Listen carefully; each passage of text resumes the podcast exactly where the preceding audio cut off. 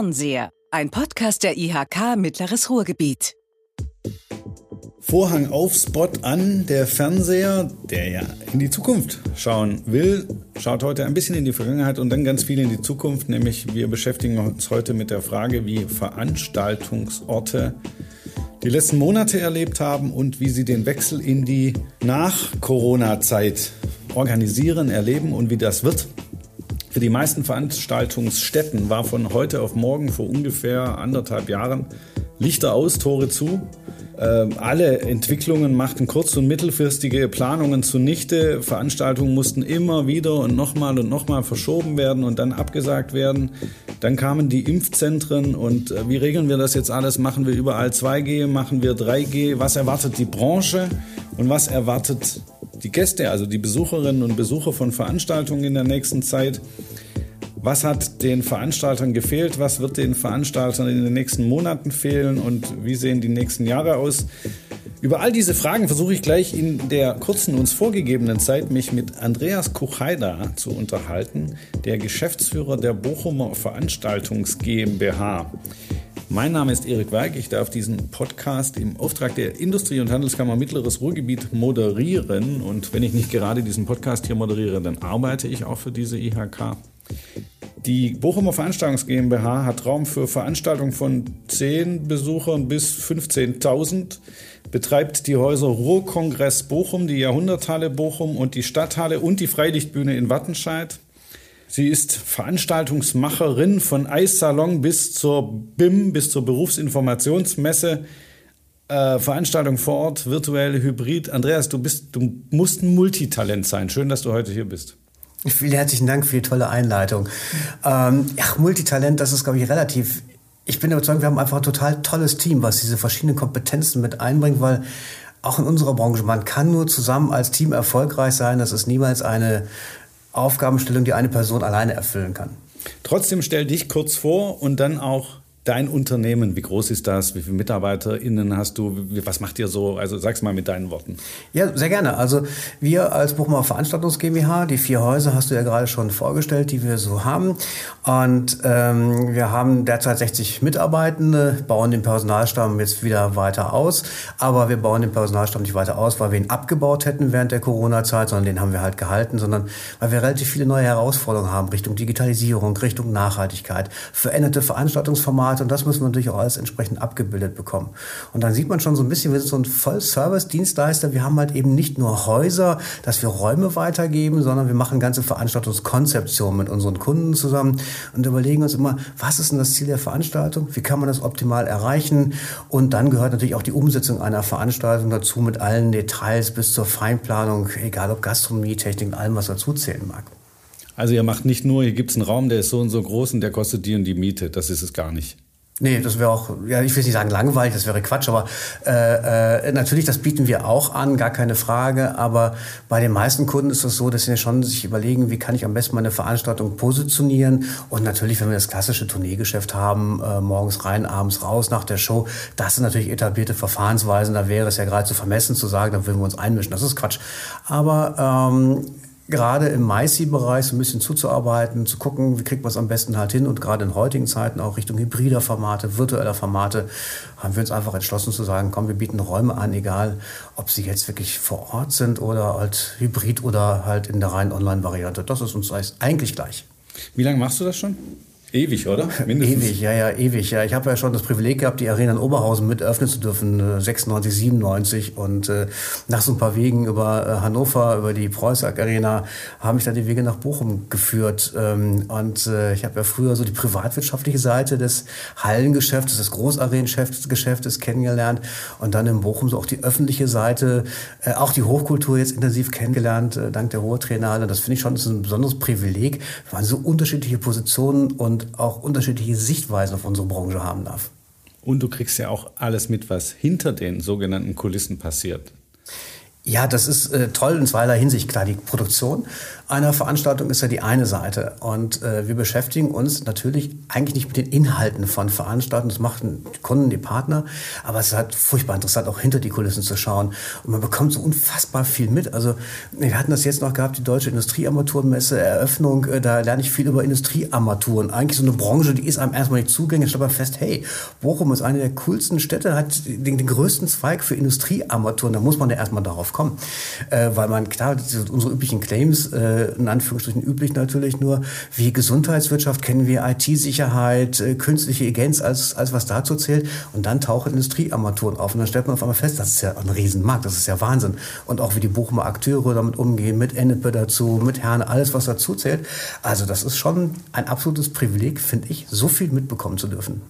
Gibt es eine weiß gar nicht, ob du sowas haben darfst. Gibt es eine Lieblingsveranstaltung, also eine immer wiederkehrende Veranstaltung in einer deiner Locations, wo du sagst, ja, das ist schon das Ding, was mir am meisten ans Herz gewachsen ist? Es hört sich jetzt vielleicht ein bisschen blöd an, aber ich mag alle Veranstaltungen, sind alle besonders und das ist ja auch der Grund, wo man so in eine Branche hineingeht, weil man das Privileg hat, sehr viele, sehr unterschiedliche Menschen in sehr unterschiedlichen Veranstaltungsformaten kennenzulernen. Insofern habe ich in der Tat gar keinen, das ist jetzt meine Lieblingsveranstaltung oder besonders beeindruckend. Das gibt es eigentlich nicht wirklich und, und eigentlich auch nicht. Okay. Ich hätte jetzt gedacht, jetzt kommt sowas wie Urbanetics oder so, ja. Aber nein, alle Veranstaltungen toll. Ja, Urbanetic hat einen super tollen Reiz, dieses Zusammenarbeiten von Profis mit Amateuren. Die Bühnenshow ist einfach total fantastisch. Aber auch ein Medizinkongress äh, ist total fantastisch, weil natürlich, wenn man dann vielleicht im eigenen Umfeld jemand mit einem Erkrankungsbild hat, dann weiß man, ah, ich habe da gerade einen Kongress zum Thema XYZ, bekommt es eine ganz andere Reichweite schlagartig, wenn man darüber einen Kontakt herstellen kann, dass jemandem geholfen wird. Auch das ist einfach grandios. Insofern bin ich persönlich begeistert, dieses ganze Spektrum mit abbilden zu dürfen. Cool, okay, ich glaub's dir. Wie sieht deine Verbindung zu, Verbindung oder die Verbindung deines Unternehmens zur IHK aus? Also frühen Zeiten hätte ich gesagt, so, oh, IHK ist echt eine Herausforderung. Ich muss aber echt sagen, ich bin vollkommen glücklich, an so einem coolen Standort wie Bochum mit so einer oh, echt coolen Andreas, IHK also, arbeiten zu dürfen. Hätten. Sag äh, es. Ja. Ich, äh, ich, ich sage es äh, äh, natürlich äh, jetzt nicht äh, im Sinne von, ah, jetzt guck mal, jetzt will er irgendwie Honig im Bad schmieren, darum geht's halt überhaupt nicht, sondern das Entscheidende ist eigentlich was ganz anderes. Ähm, die die IHK mit das Ruhrgebiet ist einfach total modern unterwegs und diesen Transformationsprozess habe ich ja auch, weil ich jetzt nun schon sehr lange, unfassbar lange an diesem Standort unterwegs bin, ja auch mitbekommen. Und mm, wenn man dann bei uns auf Verbandsebene, beim Europäischen Verband der Veranstaltungszentren oder beim GCB oder sonst irgendwo davon erzählt, wie abgefahren es eigentlich bei uns alles abgeht, das glaubt erstmal einem keiner überhaupt. Und selbst auch im Tourismusausschuss, den ich ja mitbekleiden darf für die äh, Bochumer äh, IHK, äh, also beim DIHK, und äh, da kriegt man auch viel von anderen Kollegen mit. Und man sagt, es ist echt schon toll, eine, eine IHK vor Ort zu haben, die so echt so einen richtigen Rock'n'Roll der modernen Zeit spielt. Das ist toll, das macht Spaß. Ich lade dich gleich auf ein Bier ein und zwar ein Fiege. Ich danke dir sehr. Deshalb, damit habe ich gar nicht gerechnet. Dankeschön. Äh, Andreas, mit vor Corona, also vor Shutdown, vor März 2019, wie viele Gäste pro Jahr habt ihr im Schnitt in allen euren Häusern zusammen? Also wir sind im Schnitt so zwischen 400 und 500 Veranstaltungen im Jahr, die wir machen. Und je nach Größe der Veranstaltung haben wir so 400, 450, 470.000 Gäste pro Jahr. 470.000 Gäste ja. pro Jahr. Und jetzt äh, bin ich gespannt auf deine Antwort auf die Frage, und wie viele Gäste waren es dann ab März 2019 in 2019 und 2020? Naja, äh, also die sechsstellige Zahl kriegen wir nicht ganz voll, die fünfstellige aber auch nicht wirklich. Also wir haben in 2019 zu 65 Prozent unser Geschäft verloren. Also war eigentlich nur das erste Quartal, auch das nur in Teilen. Und insofern nicht ganz so viel, wobei 65 natürlich echt eine Ansage ist, wenn man 50 Prozent weniger hat, weil einfach ein paar große Veranstaltungen am Anfang des Jahres gelegen haben. Äh, also nur deshalb eigentlich. In 2021 hat sich das dann leider erfolgreich fortgesetzt äh, zunächst mal, weil selbst wenn man ja hybride Formate macht, sind die im kleineren Rahmen nur möglich gewesen. Oder auch Ratssitzungen oder ähnliches, das sind ja Veranstaltungen so ich 20 bis 100 März 2019 Leute. gesagt, das war falsch. März 2020. März 2020, ja. War der Shutdown. Ja. So ist das. März 2020, vor nun 569 Tagen ist das ja. halt der Fall gewesen. Und äh, wir hatten ja beim Starlight nochmal diese ähm, Premiere am Sonntag gehabt. Und da fand ich dann ganz interessant von dem Produzenten äh, vor Ort, wie er sagte, naja, man muss sich das halt so vorstellen, wenn ein Paar sich kennengelernt hat zur Zeit des ersten Lockdowns, dann wäre der Nachwuchs, wenn sie denn hätten eine Familie gründen wollen, der Nachwuchs wäre jetzt ein Jahr alt. Das zeigt mal so ein bisschen die zeitlichen Dimensionen, die dahinter stehen. Das ist ein Absolut. vollkommener Irrsinn eigentlich. Wie war die Zeit für dich? Eine Herausforderung, eine richtig große Herausforderung, absolut emotional. Denn es war das eine Jahr, wenn man die eigenen Häuser schließen muss. Das andere war aber, man hatte mich dann noch in einen Ausschuss berufen, darüber zu entscheiden hatte, ob kleinere Veranstaltungen bis maximal 1000 Personen stattfinden. Das war so diese Übergangswoche, ja, die ja, wir halt alle, hatten. Wo wir alle nicht wussten, was wo, richtig wo ist und was die Reise, falsch. was ist richtig, was ist falsch. Und das war insofern super bitter, weil natürlich man so ein bisschen auf der genehmigenden Seite einer Veranstaltung ist. Aber dann aus der Sitzung habe ich direkt am ersten Tag angefangen und die Kolleginnen und Kollegen, die mich auch alle kennt, anzurufen und sagen, sag mal, wie meinst du das denn genau mit deinem Antrag jetzt? Und dann fängt man uns an zu diskutieren, wie kann man das gestalten, wie kann man das genehmigen. Und dann echt bitterböse eigentlich feststellen muss, eigentlich sind wir lost. Äh, ja, ja, es, ja, es funktioniert eigentlich alles überhaupt nicht mehr. Und dann kam ja auch an dem Freitag dann der Erlass, das war es jetzt, wir gehen jetzt in den Lockdown. Und wenn man die Gespräche mit den Menschen führt, das hat eines, dass man Veranstaltungen nicht macht. Aber es hat natürlich auch sofort die Konsequenz in wirtschaftlicher Hinsicht. Also man weiß jetzt, hey, wenn jetzt die Veranstaltung weg ist, bedeutet das für die Person mit der Agentur, ich weiß nicht, wie ich am Monatsende die Gehälter zahlen soll. Und ja. das war, äh, das war die, also, also emotional war es eine riesen Herausforderung. Ähm, und dann wurden wir, also ich ja selbst kurzzeitig mal in Quarantäne äh, gesteckt, weil halt dann noch eine äh, Person im unmittelbaren Umfeld eines Corona-Verdachtes ausgesetzt halt war. Und dann begann natürlich auch bei uns die, also vorher schon Trennung der Teams, dass man arbeiten kann, auch wenn ein Teil, also ein Corona-Einschlag halt irgendwo ist, die Büroräumlichkeiten umändern. Gut, mobil zu arbeiten war nicht das Thema, das hatten wir vorher schon gemacht, da muss man nichts Neues erfinden hin. Ähm, das war dann ganz gut, dass wir schon ein hohes Maß der Digitalisierung halt hatten, aber natürlich das Live-Geschäft fehlte dann halt komplett. Und man geht dann in die Jahrhundertteile, wo man weiß, jetzt hätten wir ganz viele große Veranstaltungen leer, nichts komplett aufgeräumt oder äh, so verlassen, äh, wie sie halt da war. Und auch als wir runtergefahren haben, wollten wir eigentlich noch ein Konzert machen an dem Tag Meute äh, und wir hatten schon den Konzertaufbau halt gehabt und dann haben wir halt die Teams echt noch weiter aufbauen lassen, obwohl wir mussten, wir wussten ja morgens, das wird nichts mehr werden, mhm. haben sie noch aufbauen lassen, damit sie die Schicht noch machen können und noch abrechnen können oh, an der Stelle, ja, was die externen betraf. Ja. Und dann haben wir so, jetzt muss ich euch mal ganz kurz zusammenrufen, ich muss es euch leider mitteilen, jetzt ist Game Over. Wir gehen landesweit oh, in den Lockdown. Und die Reaktion, die man von den Menschen mitbekommt. Also mir persönlich ist das total nahe gegangen, äh, weil natürlich auch, wenn so ein Freelancer mitgeteilt bekommt, hey, du verdienst jetzt kein Geld und du weißt auch nicht, wann absehbar das Geld wieder reinkommt. Und 569 Tage hat das ja teilweise Leute jetzt getroffen. Und das ist echt richtig schwierig. Also, ja, das ist auch ähm, schlimm, klar. Ich bin froh, dass der andere noch mit an Bord ist, aber das war keine einfache Zeit ich weiß, wir sind privilegiert als kommunale Gesellschaft, äh, aber natürlich die ganz anderen nicht privilegiert sind. Da überlegt man die ganze Zeit, ey, was kann ich denn zurückgeben? Was kann ich tun, um irgendwie zu helfen? Haben wir den Kultur, diese Kulturgeschichte im Sommer gemacht? Wir bieten das Haus an. Äh, das kostet auch nichts, um überhaupt das Thema Kultur am Laufen zu halten. Ähm, war unser Versuch mit dem Kulturraum, aber das war alles noch nicht mal ein Tropfen auf dem heißen Stein. Ja, klar. Aber jetzt war ja bei dir nicht alles zu, sondern äh, Ruhrkongress war ja offen, da war ja Hochbetrieb.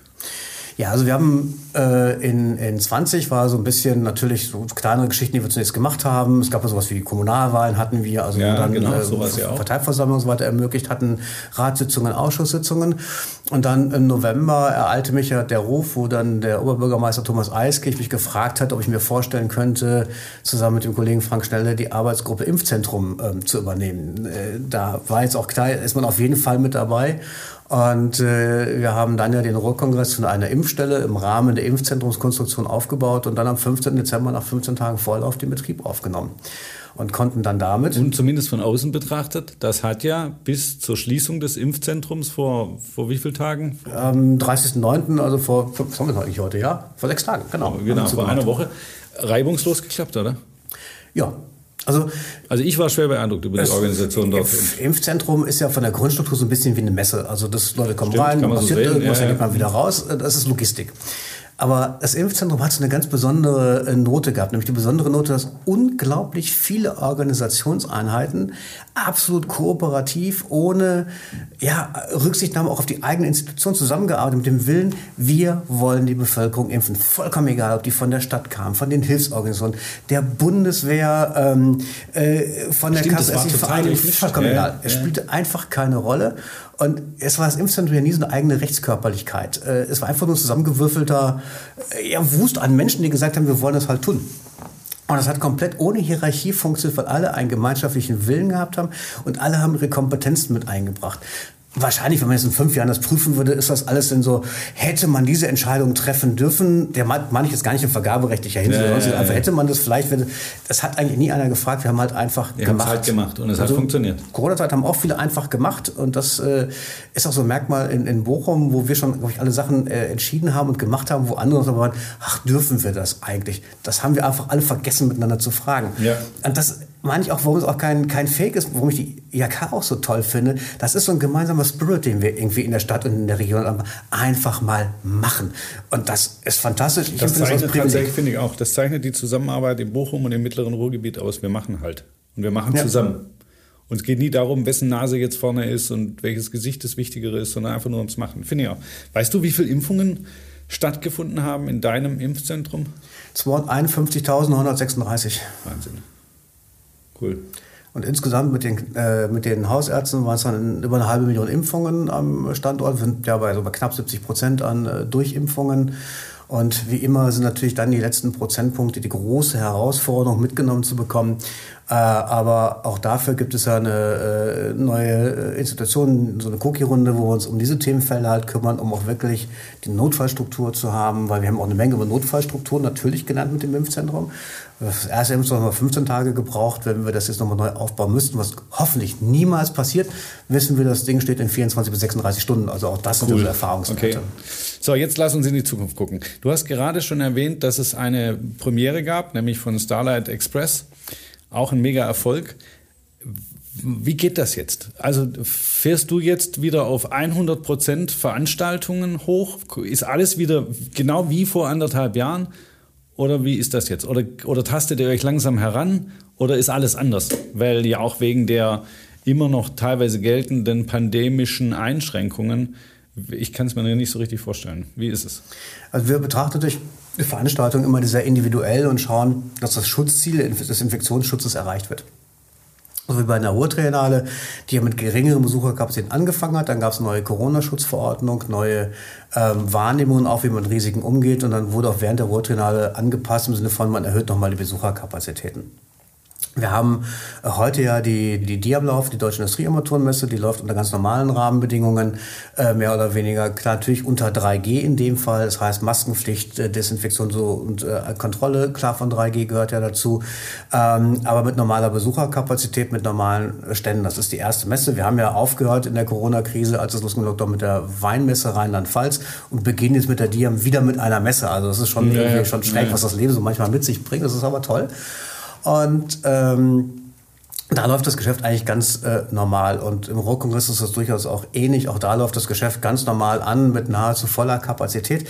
Wir hatten, als wir jetzt äh, den Chakosa da gehabt haben, Comedian mit 500 Personen im, im Kongress, einem kleinen Raum bei uns, ähm, da dachten wir, kann man es auch voll spielen oder nicht? Wie gehen wir damit um? Aber die Erlasslage ist so, man kann voll spielen, dann unter 2G allerdings. Und äh, das war so für, erst also gefühlt eine Großveranstaltung. Man, man, die Maßstäbe haben sich ja verschoben. Ja, ja. Also die Politik sagt, 1000 Personen sind eine Großveranstaltung. Aus jetzt unserer Sicht, naja, groß. Ja, ist keine Großveranstaltung.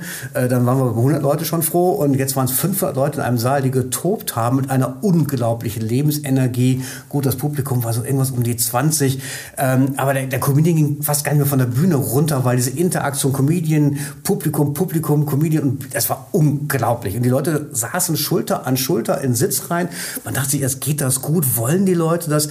Leute waren im Saal drin, Licht aus, Spot on und dann ging es sofort. Genau die Frage wollte ich nämlich auch stellen. Also sind die Menschen, also ich glaube schon, dass die Menschen sich freuen, dass es wieder ein öffentliches Leben gibt und so ein bisschen mehr Party und sich wieder echt begegnen, live, analog. Ja, das glaube ich alles. Aber also du, du hattest auch das Gefühl, die Leute sind mit einem guten Gefühl in einen vollen Raum gegangen, mit vielen anderen Menschen, mit vielen anderen fremden Menschen. Also die Menschen wollen schon äh, oder es bedarf eines gewissen Vertrauens, dass es halt vernünftig läuft, was auch Check-ins und so weiter halt betreffen, ähm, dass das ordentlich äh, gemacht wird. Und sicherlich ist es auch nochmal von äh, Altersgruppen abhängig, von persönlichen Erfahrungswerten, was man sich zutraut.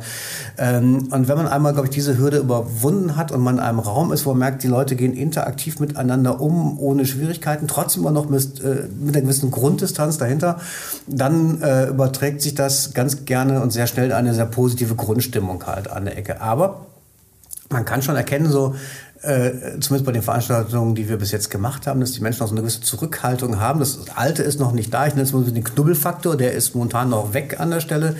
Äh, klar, äh, das wird sich wahrscheinlich erst ändern, wenn wir so Richtung 2G gehen, äh, weil natürlich auch das darf man ja bei 3G nicht vergessen. Das heißt ja nur, dass die Personen getestet sind. Das heißt aber nicht, dass sie nicht trotzdem sich eine Infektion einfangen können im Rahmen einer Veranstaltung, die einen Menschen unter 2G eigentlich mehr oder weniger gar nicht beeinträchtigen. Wäre das lieber, wir würden zügig zu 2G übergehen? Äh, letzten Endes klar muss es der Veranstalter entscheiden, aber die Struktur der Veranstalter ist schon sozusagen 2G wäre schon ganz cool, weil das heißt natürlich am Tagesende im Eingangsbereich nach meiner ähm, nach meinem Zertifikatsnachweis äh, kann ich mich frei ohne Maske im Raum bewegen. Insofern fänden wir es natürlich schon angenehmer im Kundensinne unter 2G wäre schon ganz gut. Aber Glaubst du, dass es kommt? Blick in die Zukunft? Ja, also es, es gibt Indizien, dass es kommen wird, äh, aller Wahrscheinlichkeit nach. Ähm, äh, weil das ist natürlich insofern einfach auch mehr Lebensqualität. Das muss man auch mal ganz klar sehen an der Stelle. Und es gibt auch keinen Grund, jetzt äh, sich nicht zwingenderweise impfen zu lassen. Und äh, da ist ja eher die Bevölkerungsgruppe der unter Zwölfjährigen, die uns noch die Sorgen bereitet. Aber alle anderen äh, haben eine sehr gute äh, Möglichkeit, sich impfen zu lassen. Und unsere erste medizinische Leiterin im Impfzentrum hat ja gesagt, naja, die Wahl wird ja für die Bevölkerung zukünftig sein, ich lasse mich impfen oder ich bekomme Corona relativ einfach. Da muss jeder seine persönliche Risikoabschätzung machen. Wir wissen, die Impfverträglichkeit ist extrem gut und äh, klar, wenn es mal so eine kleinere Nebenwirkung halt gibt, das ist so, aber das ist echt alles milde vom Verlauf her. Und wenn man sich jetzt auch die Kliniken anschaut, die klinischen Befunde, wer auf den Stationen liegt, ähm, sind Impfungen dann wirklich momentan ein guter Weg. Und Vielleicht dazu eine Anmerkung auch nur. Die Leute schimpfen immer, warum die Impfung so spät kam, so wenig Impfstoff und so weiter. Wenn im März 2020 jemand gesagt hätte, dass es zum Jahresende einen hochwirksamen Impfstoff gibt, der in Massen produziert werden kann. Ich meine, wir reden ja über Milliarden von Dosen, die produziert werden müssen. Das kann man nicht mal eben am Küchentisch machen. Äh, hätte man im März 2020 wahrscheinlich gesagt, ein Ding der Unmöglichkeit. Ähm, dass das so schnell passiert ist, dass sich alle Institutionen zusammengerauft haben, die Impfzentren aus dem Boden zu stampfen, um die Bevölkerung zu impfen und man im Prinzip ein halbes Jahr später schon in weiten Teilen der Bevölkerung durch ist, ist das ein wahnsinniges Zeichen.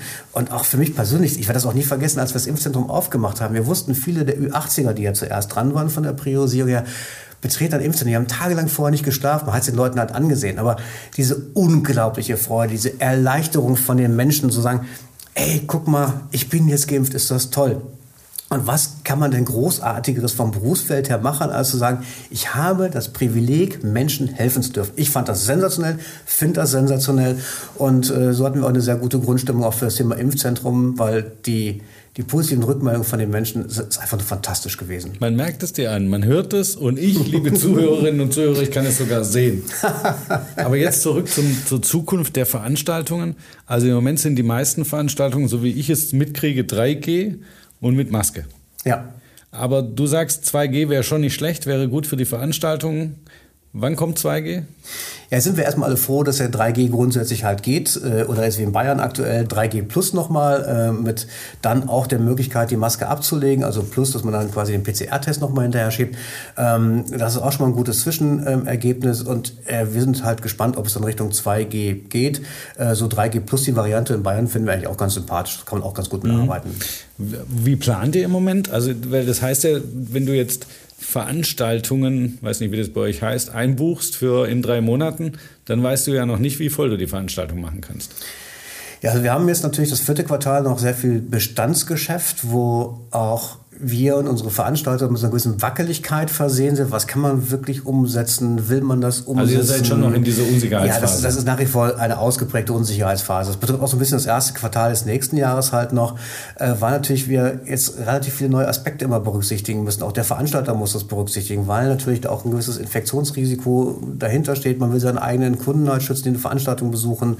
Äh, Veranstalter, die zum Beispiel klassische Kinderveranstaltungen machen, wo sie die U12er dabei haben, haben alle komplett nach 22 verschoben Risikorisiko, weil das Risiko will keiner eingehen, dass ein Infektionsfall bei der eigenen Veranstaltung auftritt. also da muss man ja, ganz klar ja. sagen, bei allen Veranstaltern ist Sicherheit die oberste Maxime. Also das heißt, ihr plant noch nicht mit, wir wissen, was in drei Monaten ist, wir wissen, was in sechs Monaten ist, sondern ihr seid immer noch vorsichtig. Und wir fahren nach wie vor äh, wie seit März 2020 auf Sicht, reagieren auf die aktuellen Ereignisse möglichst schnell. Unsere Veranstalter genauso versuchen immer die beste Lösung zu finden. Und man darf ja nicht vergessen, als wir das Impfzentrum ja auch verlängert haben von der Zeit her, da mussten auch ein paar Veranstaltungen, die eingebucht waren, verlegt werden, die vielleicht möglich gewesen wären. Das war aber kein ernsthafter Diskussionspunkt mit einem einzigen Veranstalter. Allen war klar gewesen, wir machen das gemeinsam um auch einfach die Zukunft wieder vernünftig gestaltet zu bekommen, dass man gemeinsam Veranstaltungen besuchen kann, beziehungsweise Veranstaltungen sind nur ein Teil, dass das Leben einfach wieder zurückkehrt, dass man ins Restaurant gehen kann, äh, dass man sich einfach frei in der Innenstadt bewegen kann, dass man einkaufen gehen kann, dass man in Bochum wieder shoppen kann, in die Geschäfte gehen kann, zu Balz und wie sie alle heißen, sagen, juhu, ich bin wieder da. Ähm, äh, das ist ja der erste Schritt. Da sind ja Veranstaltungen eigentlich nur so ein Nebenprodukt. Das muss man ja auch äh, so ein bisschen mal realistisch sehen an der Stelle. Natürlich für uns sind sie elementar, gar keine Frage. Aber dass das Leben wieder zurückkehrt, äh, das war ja im Sommer schon ganz gut zu beobachten. Wir hoffen, dass es im Winter dann auch ganz gut jetzt äh, läuft, weil das ist, glaube ich, das Wichtige, dass wir wieder anfangen zu leben, äh, dass man vielleicht eines Tages auch mal wieder sich wie früher begrüßen kann, so einen kleinen, wie gesagt, Knuddelfaktor. Das wäre schön, würde ich mich auch darauf freuen. Aber jetzt, was wir zumindest mal versuchen können, in den Blick zu nehmen, ist der nächste Sommer. Und du hast ja mit der Freilichtbühne Wattenscheid oder auch mit äh, dem Platz um die Jahrhunderthalle herum zum Beispiel, du hast ja Open-Air-Plätze, mhm. die du bespielen könntest. Wollt ihr das stärker nutzen? Weil das ist ja Pandemie, etwas pandemieunabhängiger. Ja, also wir haben, ähm, also einmal in der Freilichtbühne Wattenscheid haben wir durchproduziert dieses Jahr. Natürlich mit kleineren Besucherkapazitäten. Das wird auch im nächsten Jahr so sein. Äh, wir haben ja bedingt durch das Thema Emissionsschutz eine maximale Anzahl an Veranstaltungen, die wir fahren können. Die haben wir komplett dieses Jahr ausgenutzt. Das werden wir auch nächstes Jahr Also das machen. ging quasi unbeeinträchtigt? Das war unbeeinträchtigt. Okay. Die Besucherkapazität war jetzt geringer gewesen. Statt irgendwie 1000 Leute waren es dann 200 oder 300 oder 400 Personen gewesen. War aber unabhängig vom, vom Geschäft her. Die großen Themen auf der Nordwiese, Paluma Festival und ähnliches, die haben wir alle verschoben. Das machte dann jetzt nicht wirklich Sinn. Äh, die werden aber ganz normal weitergeplant für das ähm, nächste Jahr. Äh, und, äh, aber eigentlich ist es auch so ein bisschen fast egal von den klimatischen Verhältnissen, ist auch ein Jahrhundert, also von der Struktur her. Wir haben ja auch Gutachten machen lassen. Ist fast wie im Freien. Ist fast wie im ja, Freien. Die Viruslast äh, ist eigentlich wie im Außenbereich so ein klassischer Indikator, ist so eine CO2-Messung dabei. So Grundrauschen ist so 400, 450 ppm und äh, wir sind selbst bei Veranstaltungen, kommen wir nicht an die 500 ran. Also das ja. zeigt, wir haben sehr, sehr gute Durchlüftung plus Berechnungen nochmal, dass die Orte auch innen drin eigentlich sehr safe sind. Das stimmt, ja.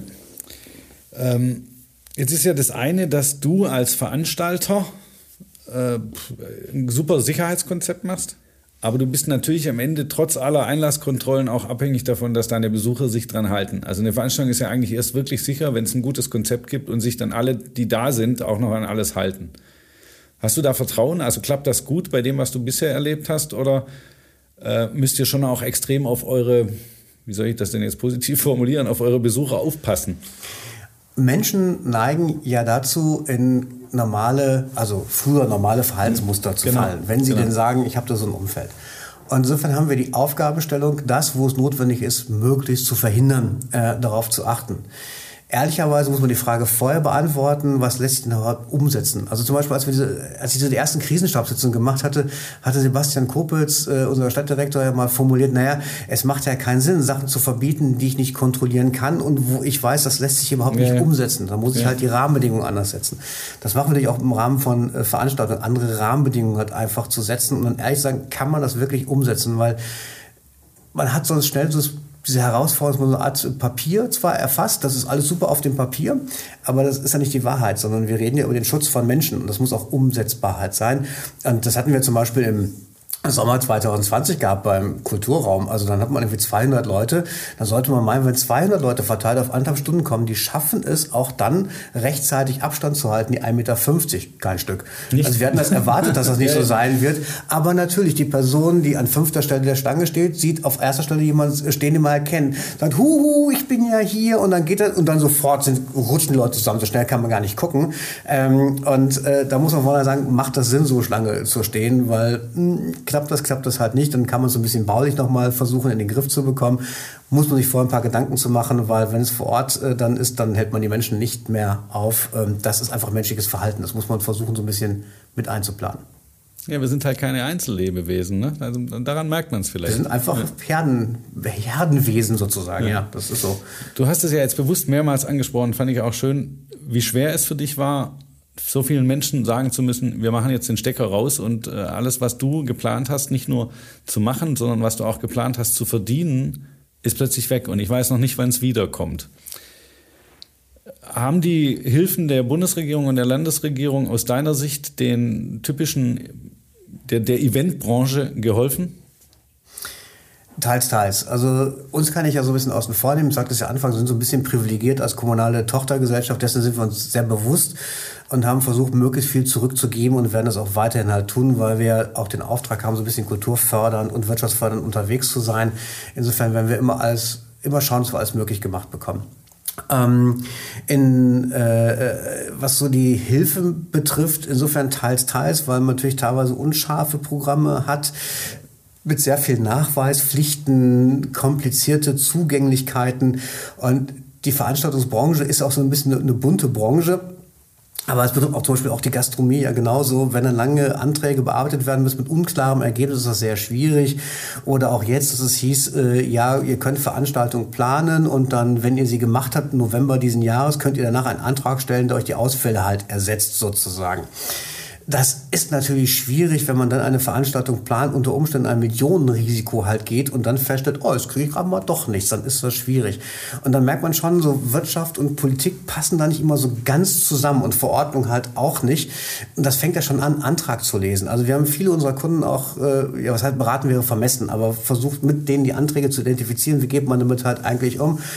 Und eigentlich haben alle, zumindest was die Novemberhilfen jetzt dieses Jahr betrifft für die Veranstaltung, nee, mache ich nicht. Das ist mir alles zu kompliziert und was ich schon vom Antrag her nicht wirklich nachvollziehen kann, lasse ich mich nicht darauf ein, was ist meine Unternehmung, das ist mein finanzielles Risiko, das mache ich lieber nicht.